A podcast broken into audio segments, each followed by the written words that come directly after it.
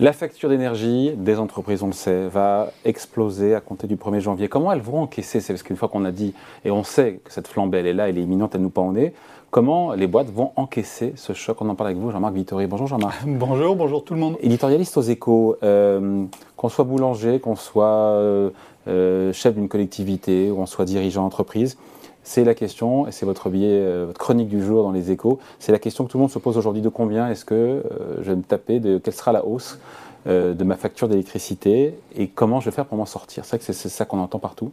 Oui, bah, dès qu'on sort un peu de Paris, hein, parce qu'à Paris, on a des sujets beaucoup plus importants évidemment à traiter, mais dès qu'on voit des gens qui sont dans la vraie vie, bah, c'est de ça qu'ils parlent. Et moi, ce qui m'a frappé, c'est de voir que c'est vraiment tout, tout milieu confondu. Hein. Vous avez dit, ça peut être le boulanger, mais ça peut être le maire d'une petite, d'une petite ou d'une grande ville. Ça peut être le responsable d'une association qui fait de l'hébergement de personnes en difficulté. Euh, ça peut être évidemment un, industriel. Et donc, quand ils se voient, hein, bah, la première question qui se pose, c'est alors comment tu vas faire, toi? Voilà. Voilà. Et il faut le rappeler, les augmentations à venir, elles seront à partir du mois de janvier. Et elles sont dans des proportions qui sont délirantes. Il faut imaginer, j'ai parlé aussi avec beaucoup de dirigeants qui m'ont dit, mais moi c'est x2, x5, x10 sur la facture d'électricité. Enfin, c'est juste, c'est hallucinant. Oui, c'est hallucinant et c'est sans précédent. Jamais les entreprises n'ont eu sur un poste aussi conséquent euh, de leur budget une hausse pareille. Hein. on, a vu parfois des hausses de 20, 30, 40%, mais des multiplications par 5, 10, même parfois par 50. Hein. J'ai entendu le patron d'une petite industrie qui m'a dit prix multiplié par 50. c'est quelque chose qui, est, qui, est, sans précédent. Comment économiquement c'est justifié d'avoir des, augmentations aussi délirantes ben, Ça, c'est lié au mécanisme hein, de fixation du, du prix de l'électricité, euh, fixation au, au prix euh, marginal, c'est-à-dire de la dernière unité produite. Quand la dernière unité produite est, est, payée avec un gaz dont les prix ont complètement explosé, ben, ça aboutit à ce genre de situation. Ouais, euh, c'est pas le sujet du jour, mais les Espagnols et les Portugais sont sortis de ce système-là et on cherche à réformer en Europe, mais on n'y arrive pas. Ça, c'est un autre sujet. C'est un autre sujet. le sujet du jour, c'est vraiment bah, qu'est-ce qui va se passer aujourd'hui, demain, en 2023, 2023. Mais, hein, mais, avant ça, on en a parlé largement ici dans les échos, j'imagine, il y a un plan d'aide, il y a un nouveau guichet, il y a 13 milliards d'euros mis par le gouvernement justement pour aider à faire passer cette pilule de l'électricité. C'est pas suffisant? Ça va être, dans certains cas, ça va être utile, mais ça va pas être suffisant. Euh, alors, encore une fois, tout va dépendre des configurations. C'est très difficile à savoir exactement ce qui va se passer parce qu'il y a un certain nombre d'entreprises, par exemple, ou de collectivités locales qui ont des contrats sur trois ans. Donc, à peu près voilà. Si vous avez négocié votre accord euh, fin 2021, ben, vous avez la paix jusqu'à fin 2024, euh, voilà. Mais c'est très difficile de savoir ce qu'il en est exactement. Trois issues vont s'offrir aux entreprises. D'abord, face à ça, si elles le peuvent, augmenter les prix. Évidemment, elles répercutent ces hausses euh, de la facture d'électricité sur, sur leur prix de vente. Mais on se dit que ça alimente l'inflation, ça, au passage, évidemment. Évidemment, euh, ça alimente l'inflation. Et encore faut-il pouvoir être en mesure euh, d'augmenter euh, les prix. Alors, Quand on est dans le luxe, c'est pas un problème. Voilà, moi, j'ai fait récemment acheter une boîte de chocolat dans une, boîte, dans une boutique que j'ai fréquente de temps en temps, où j'étais pas allé depuis un bout de temps. Ben là, visiblement, l'augmentation des prix ne pose absolument aucun problème. Quand vous discutez avec un bijoutier qui fabrique des bijoux fantaisie, hein, made in France, ben lui aussi, il s'inquiète pas trop de, de ça. pizzeria aussi, on voit parfois pizzeria dont les prix augmentent sensiblement et vous explique sans rire, euh, les yeux dans les yeux, que c'est parce que la farine a pris 40%. Enfin, que la farine, c'est même pas la composante principale d'une pizza, même s'il y a aussi l'électricité, même s'il y a aussi. Voilà, donc visiblement, il y a un certain nombre d'entreprises du luxe. Et, et d'ailleurs, qui parviennent, qui parviennent à faire passer la hausse. Alors ensuite, quand on fait passer la hausse, ben, parfois on donne un petit coup de coude. Hein. Il y a Monsieur Plus qui passe par là, euh, d'autant plus que ben, pendant des années, euh, il y a eu même une contrainte très forte sur, sur les prix. Donc je pense qu'il y a aussi des, petits rattrapages. Mais ça, c'est tout le monde ne pourra pas augmenter ses prix. Mais ça, c'est une minorité. C'est ceux qui sont en situation de pouvoir de marché, hein, comme disent comme disent les économistes. Pricing power. Voilà, c'est ceux qui ont du pricing power, hein, qui peuvent euh, augmenter leurs prix, mais c'est une minorité d'entreprises. Si vous prenez, moi j'ai été frappé par le cas de Duralex. Hein, Duralex, donc ça fabrique des verres, hein, vous en avez tous eu à la cantine quand vous étiez petit, vous en avez évidemment encore chez vous. Euh, euh ces verres, ben, pour fabriquer du verre, il faut énormément d'électricité. Et donc la facture de Duralex, elle devait passer, elle passe de 5 à 40% de son chiffre d'affaires. Donc ça voudrait dire les maths, c'est pas très compliqué là. Il faudrait que Duralex augmente le prix de ses verres de 35%. Le problème, c'est que Duralex, il a des concurrents qui fabriquent euh, ailleurs, ailleurs en Europe, et puis ailleurs dans d'autres pays euh, où euh, la facture d'électricité n'a absolument pas augmenté dans les mêmes proportions. Hein, dès que vous traversez euh, un océan, une mer, ben, les prix sont très très différents. Et, et donc, le prix de euh, l'électricité est local. voilà, le prix, de, le prix de l'électricité hein, est déterminé par le prix du gaz euh, en Europe, et donc il a explosé en Europe. Ça n'est pas le cas aux États-Unis. C'est beaucoup moins le cas en Asie. Donc tous les concurrents qui fabriquent ailleurs que sur le vieux continent, ne vont pas augmenter leur eux n'augmentent pas leur prix. Et donc, si vous n'êtes pas exposé à la concurrence, vous pouvez augmenter les prix de manière substantielle. Dès que vous êtes exposé à la concurrence, et la concurrence elle peut être très latérale, à ce moment-là, ça devient impossible d'augmenter les prix, en tout cas dans la, dans la proportion d'augmentation des coûts. Voilà. Et donc Jean-Marc, dans ce cas-là, qu'est-ce qu'on fait? On prend sa perte. Mais prendre sa perte, ça veut dire accepter de rogner sur ses marges ou ça veut dire vraiment travailler à perte?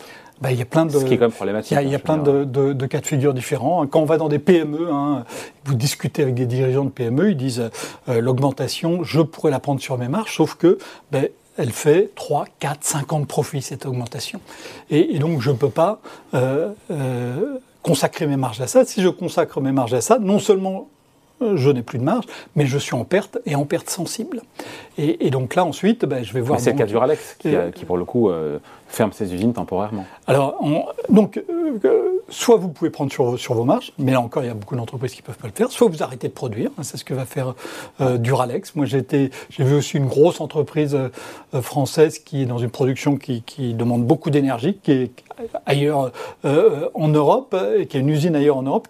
Et donc, cette, cette usine, elle est arrêtée actuellement parce que l'entreprise avait acheté de l'électricité en avance, et donc elle gagne beaucoup plus d'argent en revendant son ah. électricité, plutôt qu'en faisant tourner son usine et en vendant ses produits après. Voilà, donc là, on arrête la production hein, et on, commence à le voir dans les pas tous se retrouvent dans cette situation-là pour revendre leur électricité. De, production industrielle, oui, pas, pas tous, mais un certain nombre d'entreprises. Bah, Duralex hein, ferme son, son, usine de la Chapelle-Mémin dans le Loiret pendant six mois. Et, donc, euh, euh, il y a un certain nombre de, cas où on peut faire ça. Il y a d'autres cas où c'est beaucoup plus compliqué. Je prends une association euh, qui fait de l'hébergement d'urgence, hein, qui a des dizaines de milliers de personnes qui sont dans ces bâtiments. Et donc là, il n'y a pas de marge dans une association. Et donc, quand la facture prend d'électricité prend 5, 10, 15 millions et que vous dépendez uniquement des dons, ben là, vous êtes coincé. Et donc, vous faites quoi? Ben, Donc, euh, vous réduisez la température, vous allez réduire la température, mais donc les gens vont, euh, vont moins venir et vont rester davantage dans la rue, ce qui était à l'inverse de l'objectif de l'association. Donc, trois, trois options pour les entreprises. Elles augmentent leur prix si elles le peuvent, elles prennent leurs pertes d'une manière ou d'une autre. Quand elles n'ont pas le choix, ils restent en appelé à l'État. Eh ben oui. mais, euh, on y est aujourd'hui. Euh, L'État peut faire plus que ce qu'il ben, fait aujourd'hui? L'État fait déjà a fait déjà beaucoup de, dispositifs, hein, donc euh, avec des formes de prêts. Duralex a bénéficié d'un prêt pour pouvoir survivre malgré la fermeture de de, de, l'usine. il y a donc aussi des, des, mesures qui sont organisées en principe pour que les producteurs d'électricité limitent leur hausse. Il y a toute une série de dispositifs qui ont été mis, euh, qui ont été mis en place. Mais euh, donc, premièrement, c'est très difficile de cibler. Hein.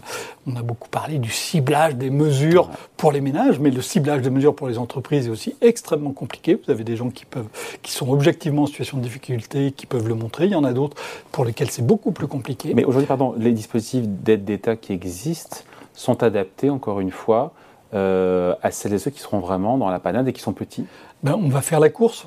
On va faire la course. C'est-à-dire qu'a priori, oui, puis on va se rendre compte que ben, telle entreprise, finalement, elle n'y arrive pas. Que telle autre entreprise, elle a une contrainte qui se passe différemment de ce qui était prévu.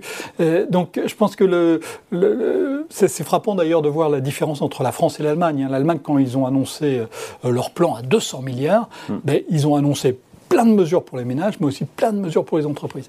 La France, on a annoncé plein de mesures pour les ménages, puis mm. ensuite en disant on va faire aussi pour les TPE, puis ensuite en disant pour les entreprises un peu plus grandes, on va faire ça.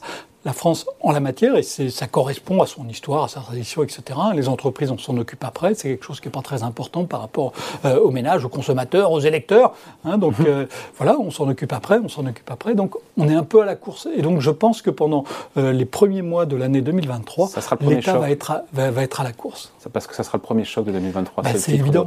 C'est évident quand vous discutez encore une fois euh, avec toute une série de responsables d'organisations publiques, privées, petites, grandes, euh, à but lucratif, sans but lucratif, du service public ou pas.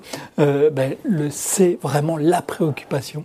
Et donc le premier choc, ça va être celui-ci.